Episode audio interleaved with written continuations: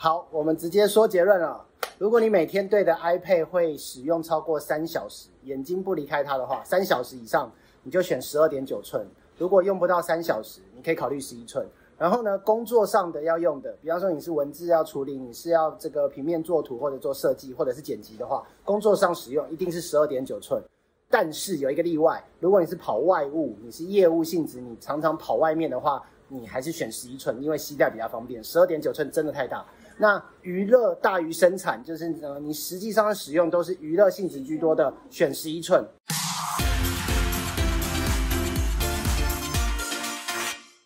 好，结论说完了，我们来分享一下哈。我自己是买了十二点九寸，原因是因为我每天要超过三小时坐在办公室，对着它做一些文书的处理，做一些这个呃呃公司的规划，然后一些简单的平面设计，然后还有一些照片的编修，所以我选十二点九寸。然后呢，我同事选了十一寸的部分，所以呢，基本上两个我都有试用过，也接触过了。那从它上市到现在拿了一阵子之后，现在来做这个分享，主要是要跟大家分享使用的心得。好，那第一个呢是这个键盘的使用。呃，同事的十一寸跟我的十二点九寸，我们都买了这个 Magic Keyboard，然后键盘做使用。那实际上使用会发现，十二点九寸的键盘呢，使用就跟一般的 MacBook 是一样的，它是一个标准尺寸的那个笔电的键盘。但是呢，十一寸呢，它就有做了一点点的微调，也就是它的左右两边的按键有稍微缩减一点，所以在左右两边会稍微误触。那键盘的间距也比较小，所以在打字的时候你要稍微习惯一下，你的中指、无名指跟小指这部分。有可能会不小心按到其他按钮，这是第一个可能会发生的事情。第二个是十一寸的，普遍来讲，你的手指的确像很多的这个开箱的影片会说到，手指的指甲上缘会打到最上面的最上面那一排来打字的时候会碰到 iPad 荧幕的下边。哦，那这个有些人会觉得这是个困扰。那十二点九寸的键盘比较没有这个问题，至少我使用上是没有这个问题。好，再来第二个是膝带跟周边，买了十二点九寸之后，出乎我意料的，它既不是十三寸的笔电，也不是这个十二寸的笔电，所以呢，它的膝带周边，也就是你要找一个呃带出去的包包，有点困难，因为它的薄度比较薄。如果你用十三寸的笔电包的话，会发现它在里头很浪，会一直。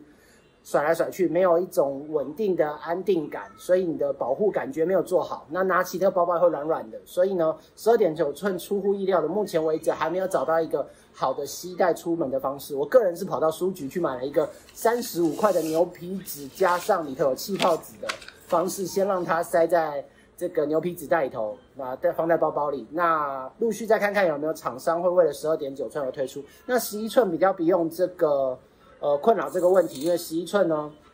有很多厂商有特别设计，可能十一寸偏女生比较多吧。我观察就是比较偏可爱型的包包，然后呃灵巧的包包都有。好啊，在第三个是分屏，就是呢会选择十二点九寸，有一个很大原因是因为我们要做一些分屏的工作。如果你选择十一寸的话，基本上是不用分屏的，因为。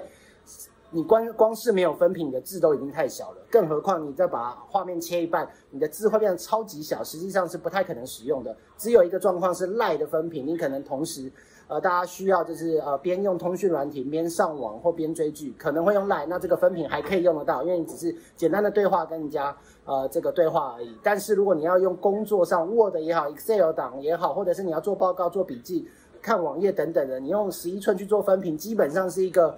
很累的事情，好吗？然后也不专心，因为两边都会分心。好，那最后呢，跟大家分享一个是这个我的那个我同事后来买了十一寸，他的原因是这样，他看了我买十二点九寸之后，他决定他买十一寸，原因是她是一个女孩子，她觉得十二点九寸一点都不可爱。这个最后跟大家分享这个来自女生的见解。好啦，所以希望今天对于十二点九寸还有十一寸 iPad Pro 的选择，提供给大家建议跟参考。谢谢大家，拜拜。